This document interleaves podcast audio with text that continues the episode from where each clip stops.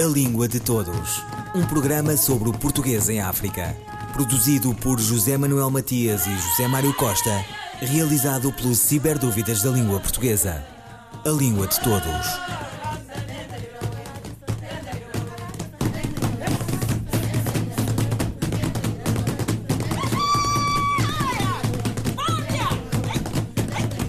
Começamos o programa desta semana com a notícia da morte da linguista angolana Amélia Mingas.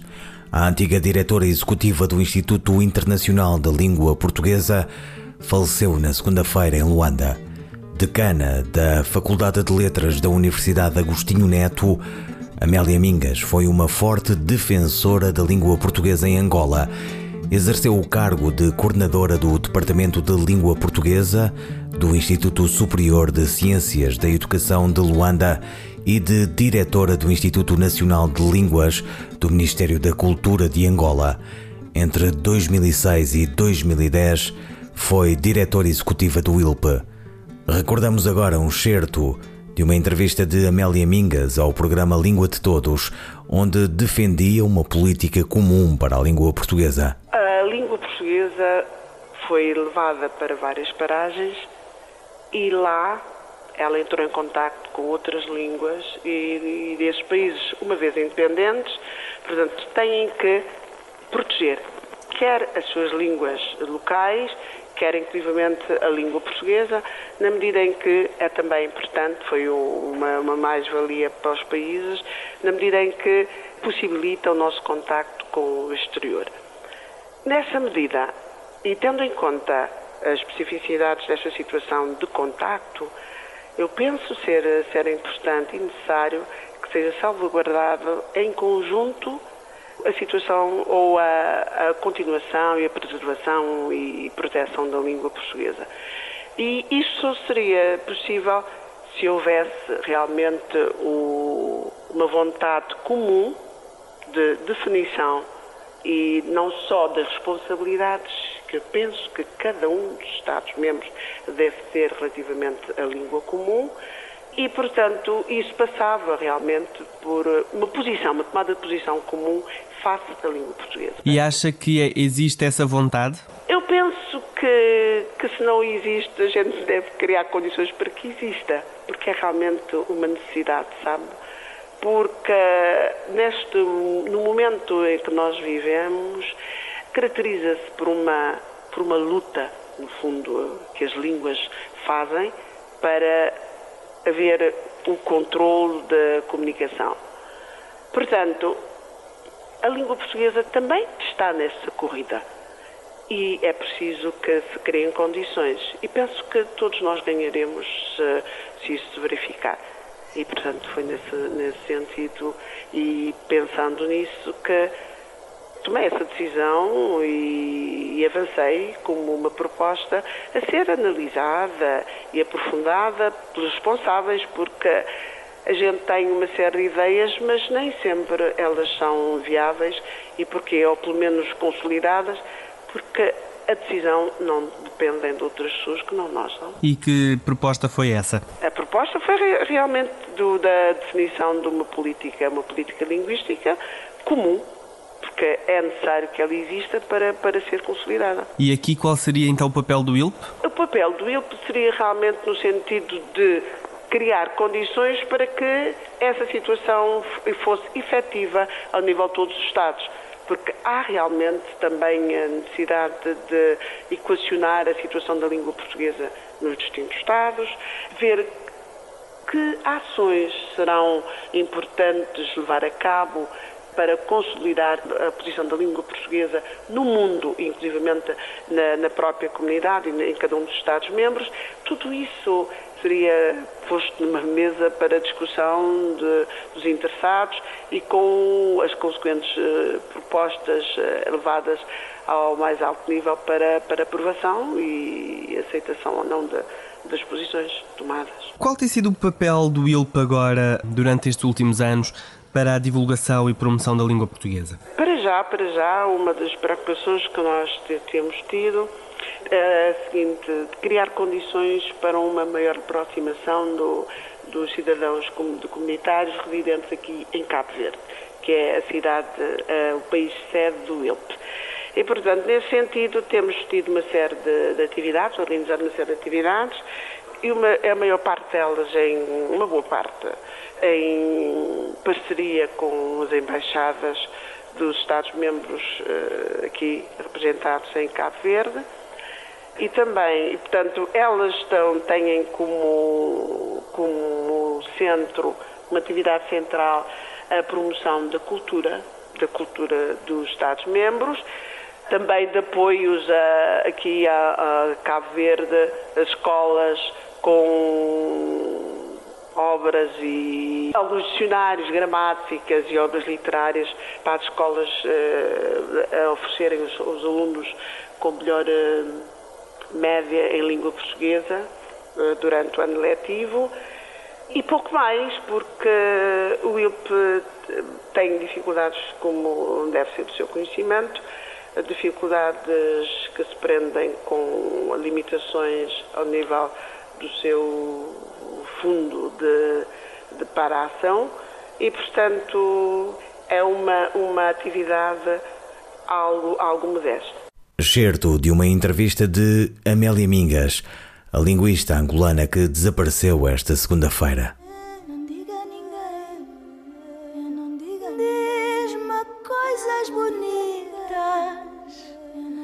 Diz-me coisas bonitas, sussurradas ao ouvido com sabor. Diz-me que a minha carapinha te faz lembrar uma coroa de rainha. Diz-me ainda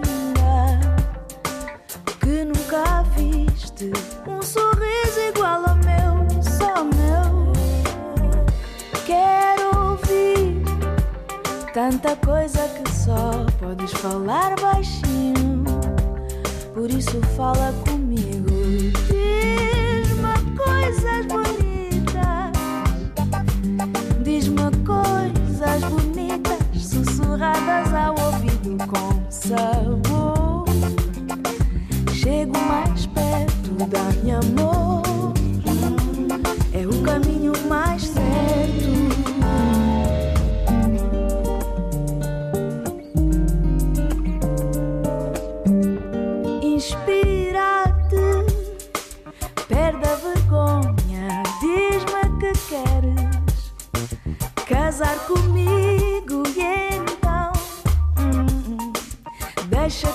coisas, perde essa mania de fingir que nada sente.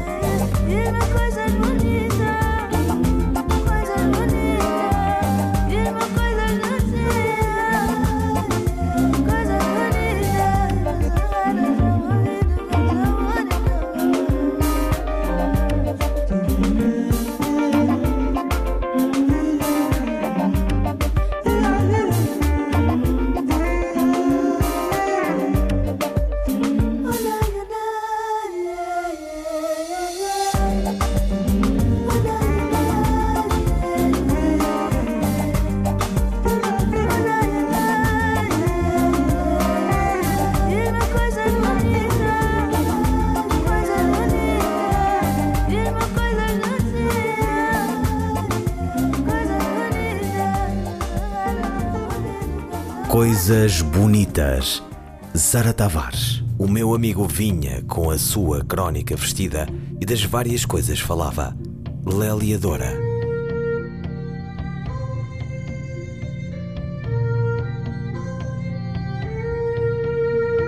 Cronigramas. A crónica de Sandra Duarte Tavares. Esta semana sobre a importância do verbo e verbos traiçoeiros. O verbo é o elemento central de uma frase. Sem ele, não há mensagem. Sem ele, não há comunicação.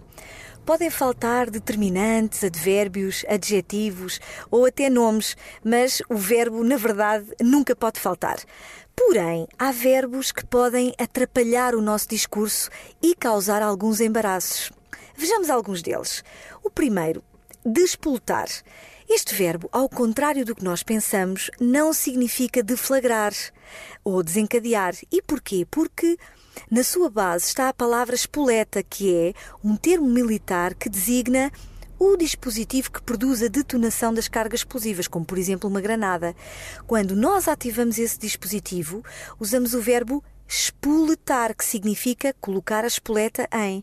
Logo, fazer deflagrar a granada. Se nós tirarmos a espoleta, a granada fica inativa.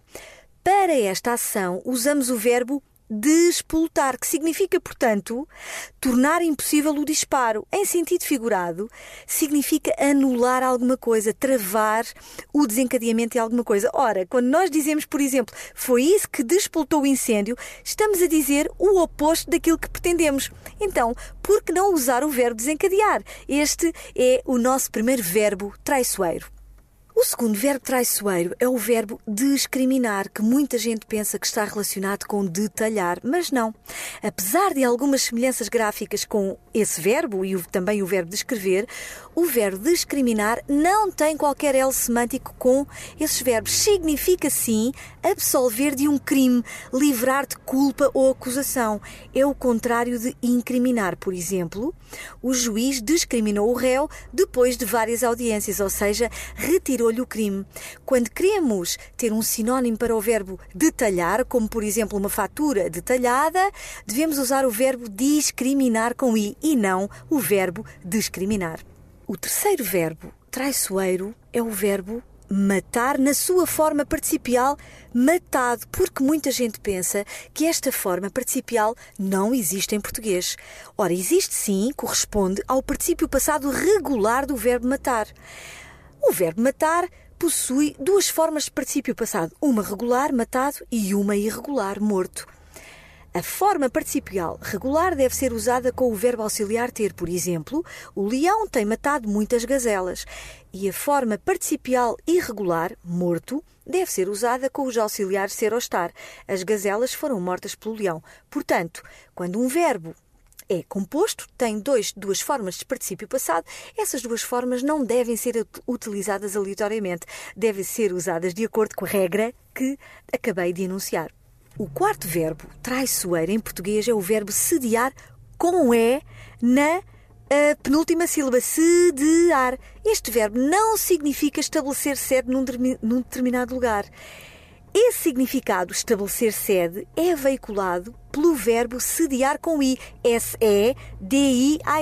Por exemplo, essa empresa está sediada no Porto.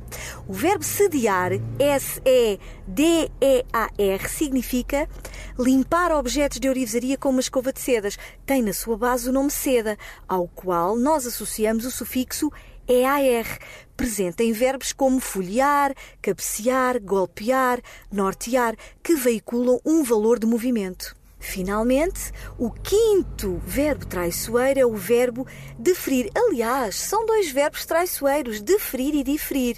Este parónimo, este par, é muito parecido, mas estes verbos significam coisas diferentes. O verbo diferir, além do significado de divergir, assume também o significado de adiar, transferir para outra data. Por exemplo, o júri diferiu o prazo do concurso. O verbo deferir, com E na primeira sílaba, significa aprovar, despachar favoravelmente, autorizar. Por exemplo, o juiz deferiu o pedido do advogado. Portanto, deferir significa aprovar e diferir significa, além de divergir, significa adiar, transferir para outra data. Um, dois, três, e... de Natália Correia.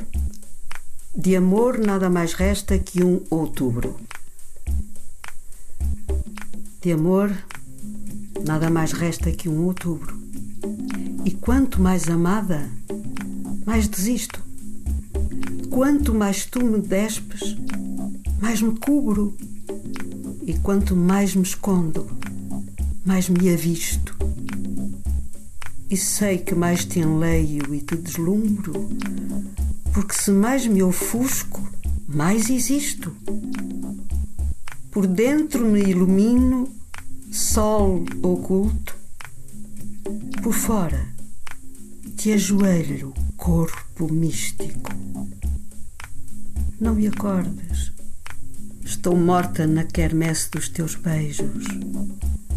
Etérea, a minha espécie, nem teus zelos amantes a demovem. Mas quanto mais em nuvem me desfaço, mais de terra e de fogo é o abraço com que na carne queres reter-me jovem. A atriz Irene Cruz, um soneto de Natália Correia em poesia completa. Natural dos Açores, onde nasceu em 1923, Natália Correia foi um dos nomes de referência da vida cultural portuguesa. Poesia, teatro, ficção, ensaio, programas televisivos. Mátria, por exemplo, temas fraturantes no seu tempo, como o feminismo, tudo a autora de uma estátua para Herodes abraçou. Natália Correia foi uma figura central das tertúlias que reuniam em Lisboa nomes da cultura e da literatura portuguesas nas décadas de 1950 e 1960. Ficou conhecida pela sua personalidade livre de convenções sociais, vigorosa e polémica, que se reflete na sua escrita. A sua obra está traduzida em várias línguas. Natália Correia faleceu em Lisboa em 16 de março de 1993. Ouviram Língua de Todos as despedidas de José Manuel Matias, José Mário Costa, Luís Carlos Patraquim, Miguel Roque Dias e Miguel Van. A Língua de Todos, um programa sobre o português em África, produzido por José Manuel Matias e José Mário Costa, realizado pelo Ciberdúvidas da Língua Portuguesa. A Língua de Todos.